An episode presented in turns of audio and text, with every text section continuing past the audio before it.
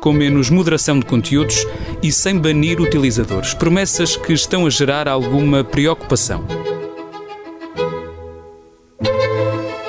Viva! Está com o Expresso da Manhã. Eu sou o Paulo Baldaia.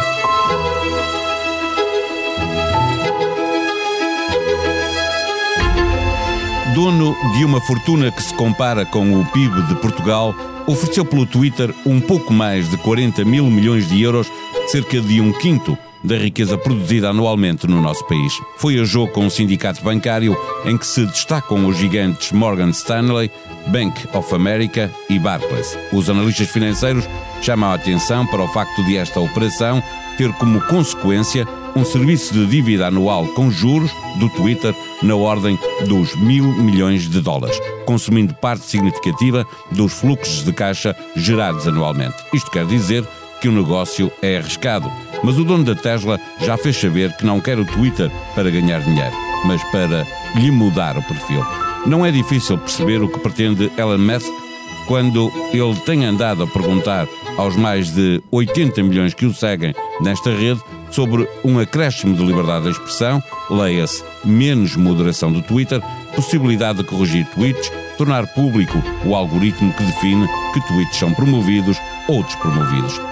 Este super negócio coincide com a aprovação por parte da União Europeia de uma lei de serviços digitais que impõe mais responsabilidades aos gigantes tecnológicos e o Comissário Europeu para o Mercado Interno, Thierry Breton, já deixou o aviso a Elon Musk: não são as suas regras que se aplicam aqui. Sejam quais forem as regras na Europa, nos Estados Unidos, na China, em qualquer lugar, certo é que Musk entra finalmente no seletivo grupo de multimilionários que detém uma grande empresa de comunicação a nível global. Neste episódio, conversamos com Gustavo Cardoso, sociólogo, professor catedrático no Isqueté, com uma vasta obra literária em que aborda temas como a comunicação, a internet, a política ou a economia. O Expresso da Manhã tem o patrocínio do BPI. Eleito Marca de Confiança em 2022 na categoria Banca pelas seleções Reader's Digest. Banco BPI. Grupo CaixaBank. Este prémio é da exclusiva responsabilidade da entidade que o atribuiu. Viva professor Gustavo Cardoso. A entrada de Elon Musk no Twitter coloca uma série de interrogações sobre o caminho que esta rede social vai levar. O multimilionário norte-americano tem colocado todo o enfoque na questão da liberdade da expressão, sugerindo menos moderação da rede. Uma analista da, da Global Data considera que os reguladores em todo o mundo ficarão estremecidos com as possíveis implicações da liberdade de expressão. Esta tem sido a questão central, tudo o resto tem passado para segundo plano. Há razões para temermos mesmo que alguma coisa venha a ficar fora de controle. Eu acho que nós temos um conjunto de checks and balances, e eu estou a utilizar a expressão mesmo em inglês porque tudo isto se resolve no quadro da regulação norte-americana, para lidar com a liberdade de expressão numa forma relativamente controlada. Ou seja, há limites a questão aqui é perceber, uh, passar o patamar para uma outra discussão, que é a de saber se as redes sociais devem ser reguladas como o jornalismo ou perceber se elas devem ser reguladas como as utilities, ou seja, como a água, como a eletricidade. Porque a partir do momento em que não são apenas os jornalistas que escrevem, são todas as pessoas que escrevem, então a partir daí é um bem que acaba por ser utilizado por todos. E portanto é um bem especial não é um bem como, uh, por exemplo, eu decidir comprar uh, um determinado tipo de roupa ou fazer uma viagem para algum sítio ou decidir que vou comprar um automóvel. São questões diferentes. É como o ar que nós respiramos. No fim de contas, hoje em dia, as, a comunicação não só gera dinheiro, como nós vemos hoje em dia, o Facebook, o Google, uh, o Twitter, todos eles geram, o Twitter menos, mas tem também a ver com a dimensão do poder, ou seja, nós hoje em dia participamos muito mais, independentemente de vivermos em democracia ou não, participamos muito mais deste espaço de comunicação do que noutros momentos históricos, ou seja, a nossa época é uma época da mediação. A conversa deixou de acontecer apenas no presencial e passou a ganhar uma escala global, e para isso precisamos destas tecnologias. Já lá vamos a essa parte, até porque há quem diga que Elon Musk quer, eh, está já a pensar na reeleição de Donald Trump, de quem é um, um apoiante, mas antes dessa questão, a, eh, a, a propósito de, de, neste fim de semana, por coincidência, a União Europeia ter aprovado a Lei de Serviços Digitais, que andava a discutir já há um ano e tal, e que vem regular a atividade digital, considerando que as regras offline devem valer eh, online, um pouco na linha de, de, do que estava a expor do, das duas visões que se pode ter eh, sobre as redes sociais. A prática recente diz-nos que podemos ficar seguros que as regras que Bruxelas pretende impor serão mesmo impostas ou, ou, isto há aqui muito caminho ainda para fazer? Até hoje Bruxelas tem conseguido exercer a regulação através do dinheiro, ou seja, uh, dizendo às empresas de comunicação, neste caso a Meta do Facebook ou o Google, que se querem fazer negócio na Europa, então uh, têm que cumprir as regras, porque senão é na dimensão do, do antitrust e, portanto, de todas as medidas destinadas a não permitir vantagens muito exageradas para determinadas empresas, que a regulação da liberdade de expressão tem sido gerida. Pela primeira vez começam a existir outro tipo de mecanismos, mas nós não sabemos exatamente como é que eles vão ser aplicados, nem como é que vão funcionar. E eh, tudo isto é um processo de experimentação, porque nós não sabemos, estamos a aprender fazendo. Nós não temos modelos de regulação para lidar com as redes sociais. Nós não temos modelos de regulação para lidar com a desinformação. Conhecemos a comunicação e a desinformação já há muito tempo, mas nestas dimensões atuais temos estado a fazer à medida que vamos aprendendo. Os Estados necessitam das redes sociais para aplicar, porque não têm nem o conhecimento tecnológico, nem os meios para fazer, lidar, para lidar com elas, e portanto o único mecanismo que tem existido é apresentar multas. Multas de concorrência, não multas relativamente às questões da comunicação. Agora, o... a questão é que a União Europeia agora quer aplicar multas também muito pesadas para as questões de, das regras da comunicação, não é? E, e já lançou questão... um aviso, aliás, Exato. dizendo que há regras que funcionam aqui que não são as regras de Elon Musk. Não? É? E, portanto, em princípio, nós vamos entrar num campo diferente, mas sem certeza de resultados, sem perceber se vai ser melhor do que aquilo que temos, ou seja, dar-nos a segurança de haver um controle político em função daquilo que tem sido até hoje a dimensão económica das redes sociais. Mas não nos dá a certeza, o garante de que algo de melhor se vai conseguir, ou mesmo que não haverá algumas externalidades negativas. Ou seja, tudo aquilo que lida com a questão da liberdade de expressão é complicada. E, portanto, nós, ao criarmos mecanismos para lidar com ela, não sabemos exatamente até onde é que eles vão, nem quais são as suas próprias consequências. Mas já agora há uma coisa só que vale a pena não nos esquecermos aqui sobre Elon Musk também. Se nós formos à lista dos homens mais ricos, quase todos eles têm algum tipo de propriedade na área da comunicação.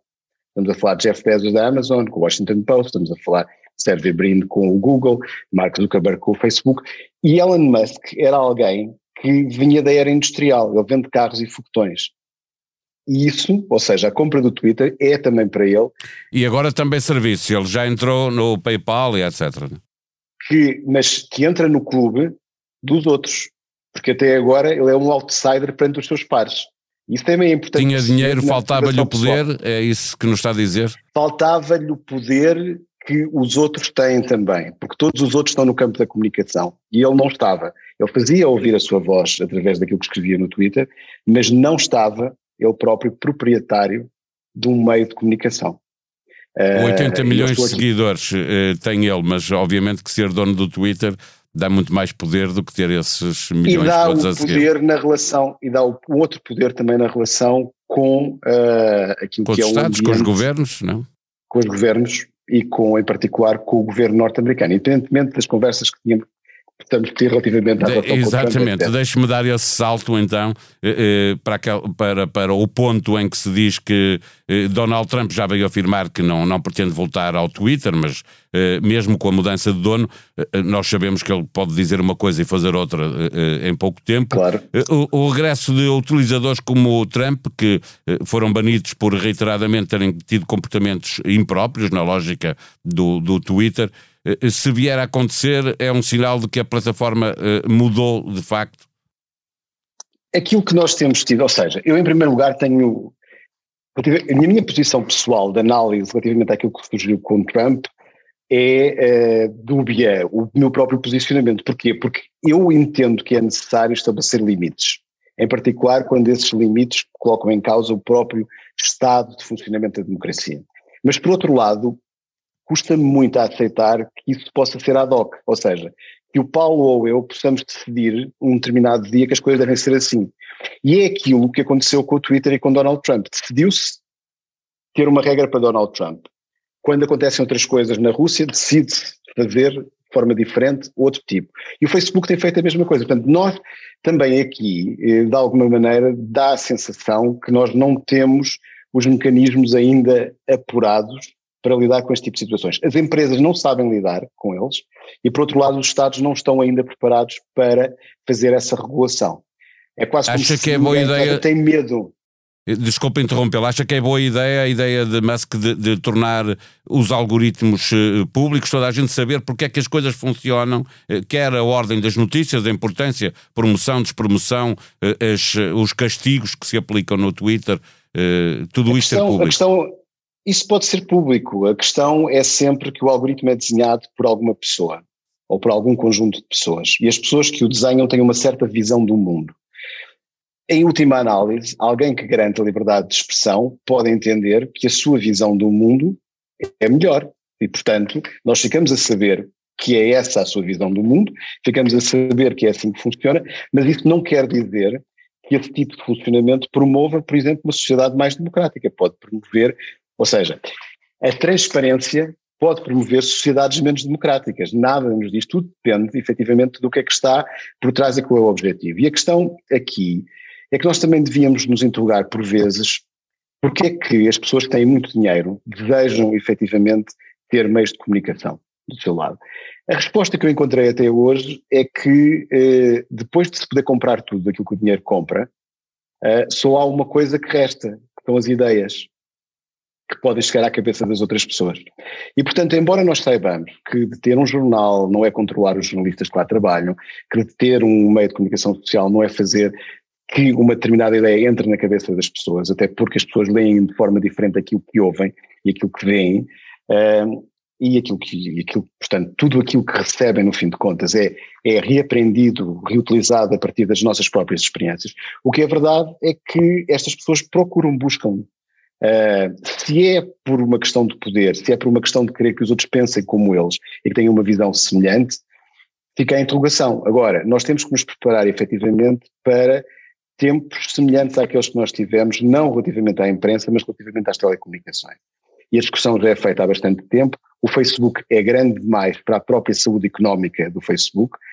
O Google é grande demais para a sua própria saúde. O Twitter não é assim tão grande porque continua a ser um meio, embora nos Estados Unidos seja ligeiramente diferente, mas no resto do mundo, por exemplo, em Portugal há menos pessoas a utilizar o Twitter do que o TikTok. Portanto, é preciso termos também a relação. Agora, essas pessoas são pessoas que estão na política, que estão no jornalismo, que fazem comentário, ou todos aqueles portugueses que gostavam de ser jornalistas políticos ou comentadores.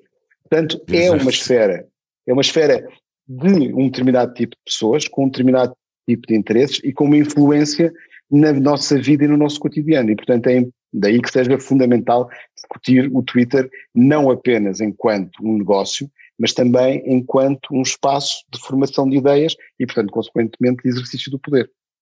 Para fechar a nossa conversa, pergunto-lhe qual é o caminho que, em sua opinião, deve ser seguido. Este, as regras que valem offline devem valer online, não é aplicável, na sua opinião? Assim, tu curro.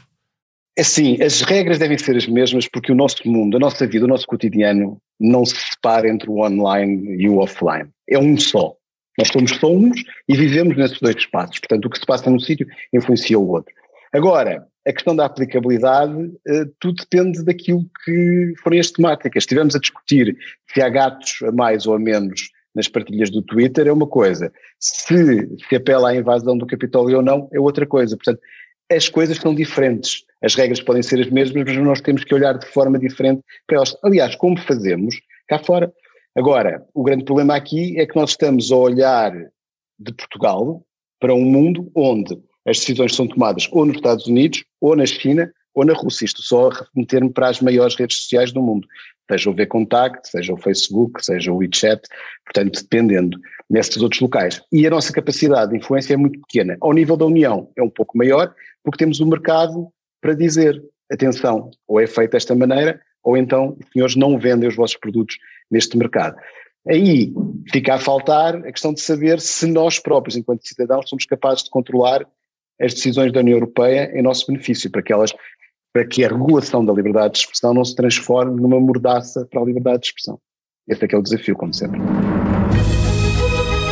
Caso Hammerskins, o Ministério Público dá os crimes como provados, mas há exceções importantes. Dois dos crimes mais graves imputados ao guarda prisional João Vaz caíram. Arguído acusado de tentar matar um homossexual no bairro Alto, também foi libado pela procuradora Rita Brandão, que ainda considera que todos os 27 arguídos devem ser condenados. A olhar para o que se passou domingo em França, Daniel Ribeiro, correspondente do Expresso em Paris, escreve que Emmanuel Macron não pode relaxar. As legislativas de junho serão a terceira volta das presidenciais. Sugestão para ouvir outros dois podcasts. Em Deixar o Mundo Melhor, Francisco Pinto Balsemão conversa com Tiago Pita e Cunha, Prémio Pessoa 2021. Pode ouvir também Perguntar Não Ofende. Daniel Oliveira conversa com Viriato Soromanho Marques. Este episódio contou com a sonoplastia de João Martins. Nós vamos voltar amanhã. Até lá. Tenham um bom dia.